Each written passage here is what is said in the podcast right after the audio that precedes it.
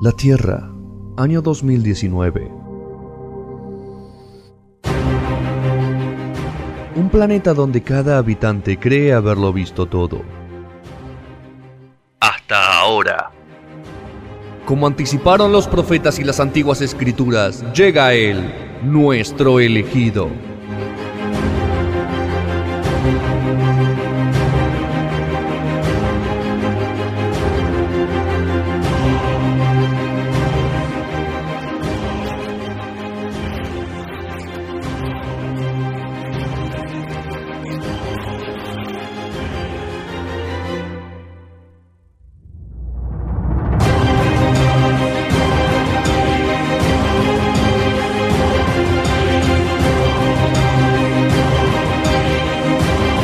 Bloque de No Sonoras, radioalacalle.com, en YouTube, Radio a la Calle, lo ves a... Ah, ah, dimos la vuelta a la cámara, Uh, mirá, está Petro de Petro, lleno, lo vas a ver a Petro de lleno, Eh, hay a dos cámaras, pero va a ser la sección de Rodri, así es con, el el, momento. con el pullover de Space Invaders. genio, genio Petro. Bueno, vamos a hablar de trap, Chap. trap, pero no trap la música, porque ya hablamos un poco de trap, vamos a hablar de traped. Con doble P. Exactamente, Con doble P. eh, sería algo así como atrapados, o podríamos decir también entrampados en alguna forma, ¿no? Porque podría ser las dos acepciones. Acepciones. Esto es una serie de Islandia, islandesa, que está en Netflix, es un policial. Es un policial, uno puede decirse, ¿se puede hacer un policial en un lugar donde la policía tiene poco trabajo? O prácticamente no tiene trabajo. Pero son crímenes fuertes, ¿no? Lo que pasan ahí, no son crímenes medio boludos. Exactamente. No se roban no, una cartera. no, hay algo, exactamente, hay algo de, podríamos decir, de policial negro, de, de- de tintes mafiosos. Entonces, es realmente muy curioso que una serie de, que trata de un lugar tan tranquilo, porque voy a hacer un poquito de historia, me gusta hacer esto de, como hice con Derry Girls, a meter un poco de coyuntura, o sea, ¿cómo puede ser que Islandia, que es uno de los lugares más felices de la Tierra, uno de los lugares más prósperos, un país que desde la Segunda Guerra Mundial salió a los cinco años ya era una potencia, terminó siendo una potencia de un país de tercera clase, segunda, ¿No llega al, al medio millón de habitantes? 200, un poquito más de 200.000 personas en esta isla, bien al norte, que fue propiedad de Dinamarca por mucho tiempo, parte del reino de Dinamarca, hasta que se inde- independizaron luego de la Segunda Guerra Mundial. Y la cuestión es que es un país donde todo funciona bien, Ok. o sea, uno de los lugares más prósperos, una, podríamos decir, una socialdemocracia en algún punto, un estado presente donde casi todo es gratis. Oh, oh, no sé a qué le suena eso. Oh. Educación gratuita, lugar donde la brecha entre lo que gana un hombre y una mujer es casi nula, o sea, un lugar, podríamos decir, de los más feministas del mundo. La- ¿El piso de ganancias cuánto, Rodri? No, no lo averigüé. Un lugar donde en 2008 tuvo una de las peores crisis económicas del mundo por una burbuja económica que armaron los bancos prestando plata que no había y cuando se explotó la burbuja, eh, gracias a la presión de los pobladores de la nación, no se salvó a los bancos y no se salvó a las personas. Eh, o algo, es un hecho inédito, una tierra de fuego y hielo. De ahí los colores de su bandera, por si no la conocen. O sea, un lugar donde tiene, está lleno de volcanes, es una pequeña isla que tiene un montón de volcanes, un montón de glaciares, un lugar donde en invierno es muy crudo y en verano es un paraíso. Eh, un lugar que en el verano, imagínense, eh, trae más turistas que llenan a la isla y superan a la población. O sea, tiene más de. Hay momentos que en la isla hay más turistas que, Que habitantes. que habitantes. Mirá. Por tirarte un dato, Es caro, hoy para hoy para nosotros es carísimo viajar. para hoy es un lugar caro. Todos los países nórdicos son caros. ¿Cómo lo haces, Rodri? Vos cuando... Uno puede ir a Islandia, hay muchas formas, porque es bien de al Frankfurt norte. a Frankfurt? y Mira, después yo lo hice, yo fui a Islandia desde Ámsterdam. Ámsterdam. Pero es muy fácil ir a Islandia desde Nueva York, por ejemplo. Ok. Es muy fácil ir a Islandia desde Inglaterra, está ahí nomás, digamos. Está bien para el norte, haces una diagonal. Sí o sí con aviones, no con ferry. Hay ferries que, han lle- que llegan, ¿eh? que llegan desde Europa, desde Dinamarca, por ejemplo. Eh, se puede hacer, pero digamos lo más fácil, digamos, es ir en avión, ¿no? Eh, son un- unas cuantas horas. Eh, entonces, es un lugar muy turístico que prácticamente viven del turismo. Y por tirarte un dato, porque esto decía lo del policial, en los últimos 15 años la policía asesinó, o mejor dicho, tuvo que asesinar a un delincuente. En los últimos 15 años. A un delincuente solo. Uno solo. Ok. La policía prácticamente no usa armas. Eh, por año se registran aproximadamente un homicidio. Ok. ¿Entendés? No es nada. No pasa nada en Islandia. Ahora haces un homicidio, cometés un homicidio y te, te cae con todo el peso de la ley. Y obviamente, cagaste. no solo te cae todo el peso de la ley, sino que es una noticia. O sea, uno de los lugares más seguros de to- de- del mundo, Sí. en, en donde mejor se vive, donde el ingreso per cápita, per cápita es muy alto. Y todo esto, es decir, bueno, ¿se puede hacer un policial con este contexto? Sí, se puede, pero hay que escapar un poco de la realidad, digamos. Hay que volcarse en la en la, ficción realmente.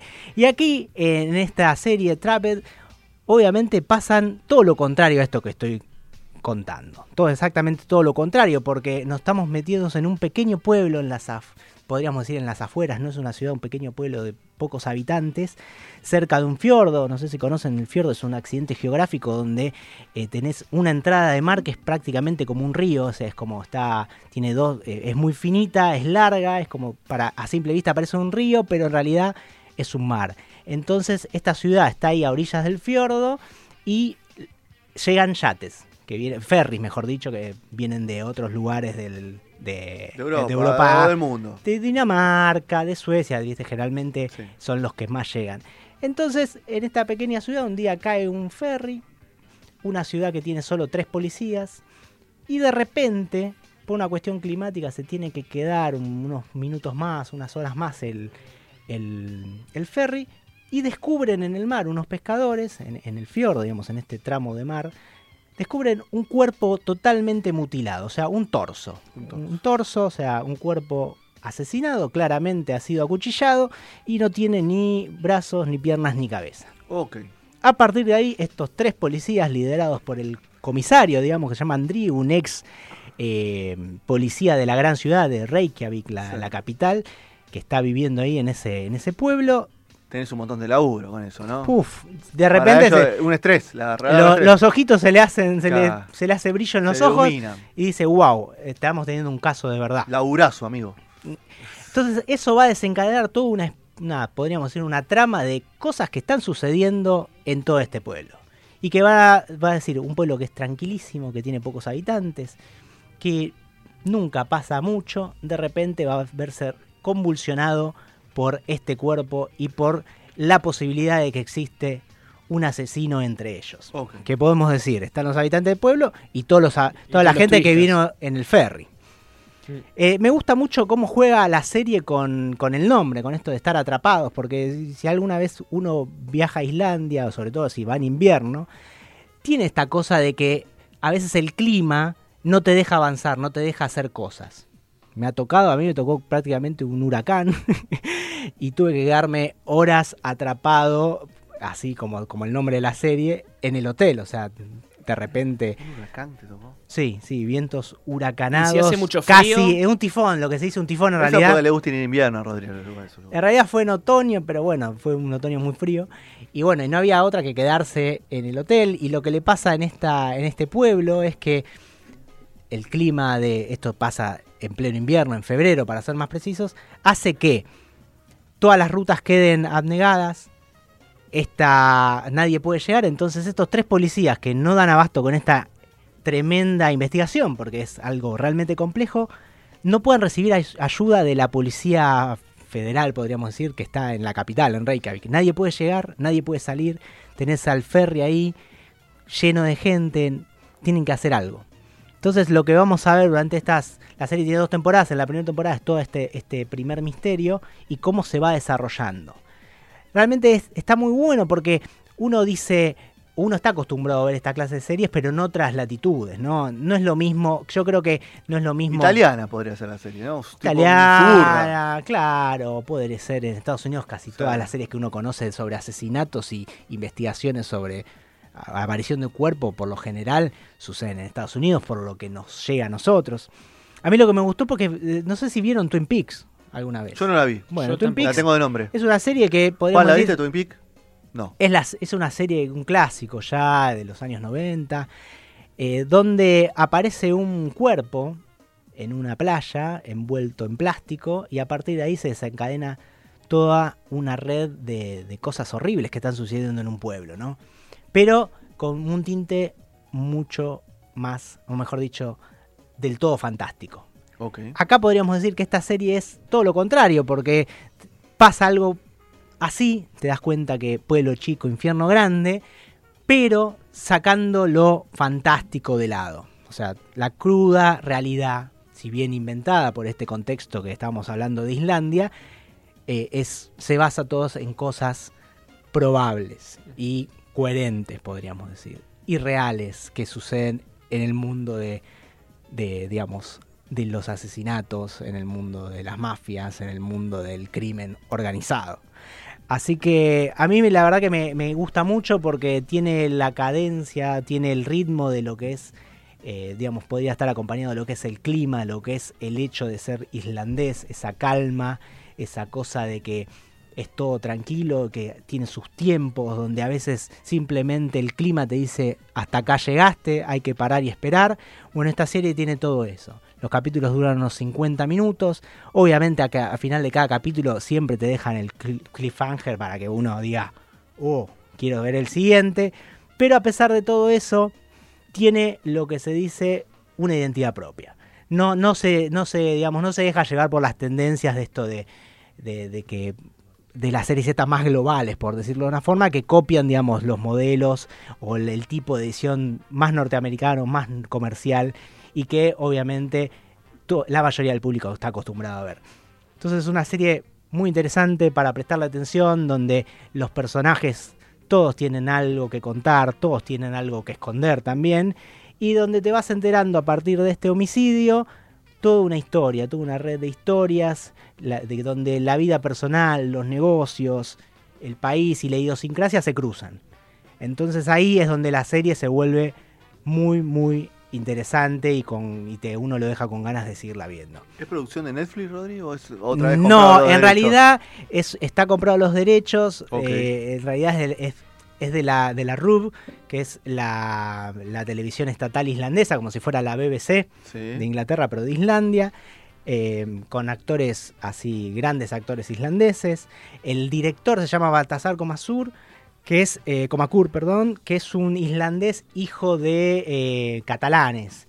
O sea, se crió en mitad en Barcelona, mitad en Islandia. Y la verdad es que está es un tipo que evidentemente sabe de lo que está hablando, ya tiene otro tiene, varias películas, una muy conocida que se llamó 101 Reykjavik y bueno, evidentemente sabe cómo hacer el relato de una película y sabe cómo hacer el relato para una serie.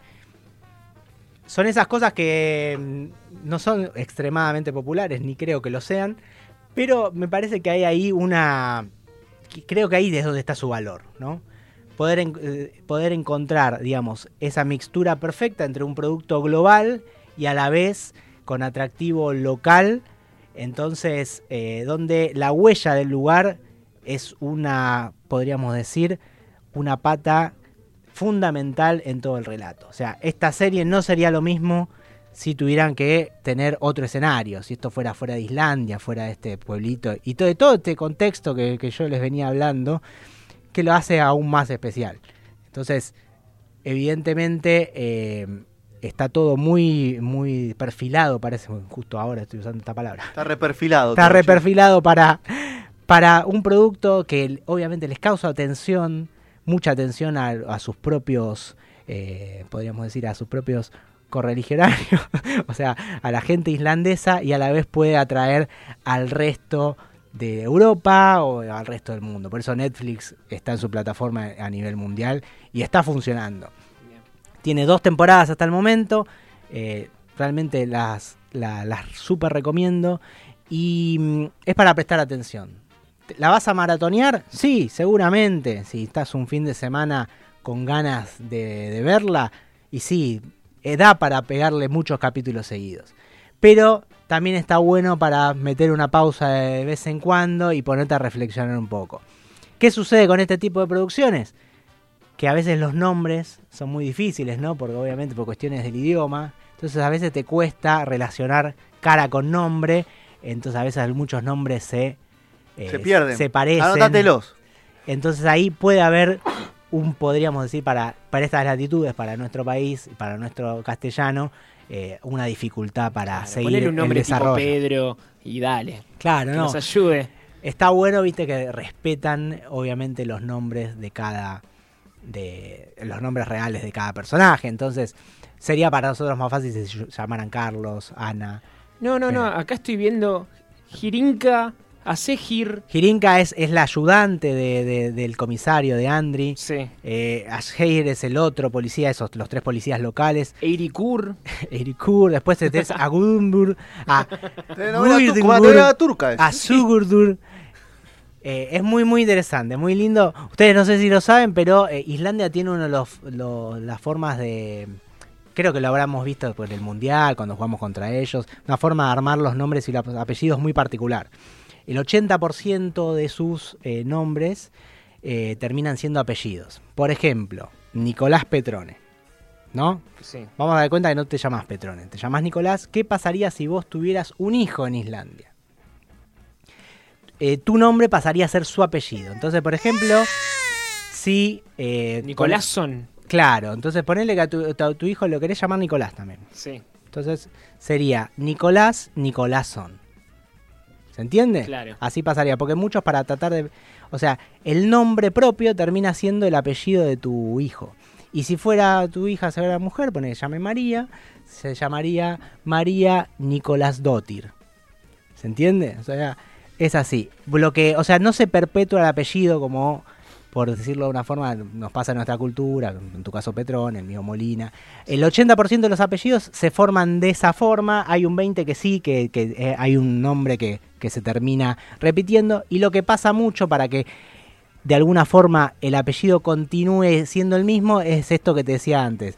Si te llamás Nic- Ni- Nicolás y va a ser Nicolásson el apellido, le pones a tu hijo tu mismo nombre. Entonces va a ser Nicolás Nicolásson. Entonces, ¿sabes? Entonces al hijo de él se va a terminar llamando Nicolásson también, ¿se entiende? Un quilombo. Un lío. Es una de las formas más, eh, podríamos decir, más antiguas de, de creación de apellidos y que ellos aún conservan.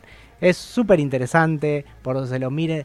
Hay, hay, Islandia realmente en el último tiempo ha, digamos, tenido mucha prensa eh, por, por su forma de vida. Hace, hace unos años, no sé si recuerdan, hubo un volcán que, que tiró tanta ceniza a Europa que paró toda la, toda lo- todos los vuelos de- del continente, el, el- un volcán que tiene un nombre impronunciable, pero es algo así como Yelahalahuk, una cosa que buscalo.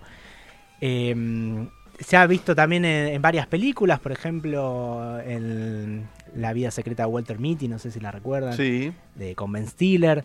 Eh, Ben Stiller estaba viendo yo el partido de Peque y, y nada. ¿Ah, sí? Durísimo, durísimo, ¿cómo se llama? Yelahalahuk. Y la fala. Yelahalahuk. ¿Cómo vamos a repetir el nombre de la serie, Roddy? Trap. Trapped sería. Trapped. o sea, Trap. Está en Netflix. Está en Netflix, dos temporadas, un policial en Islandia. Muy bien.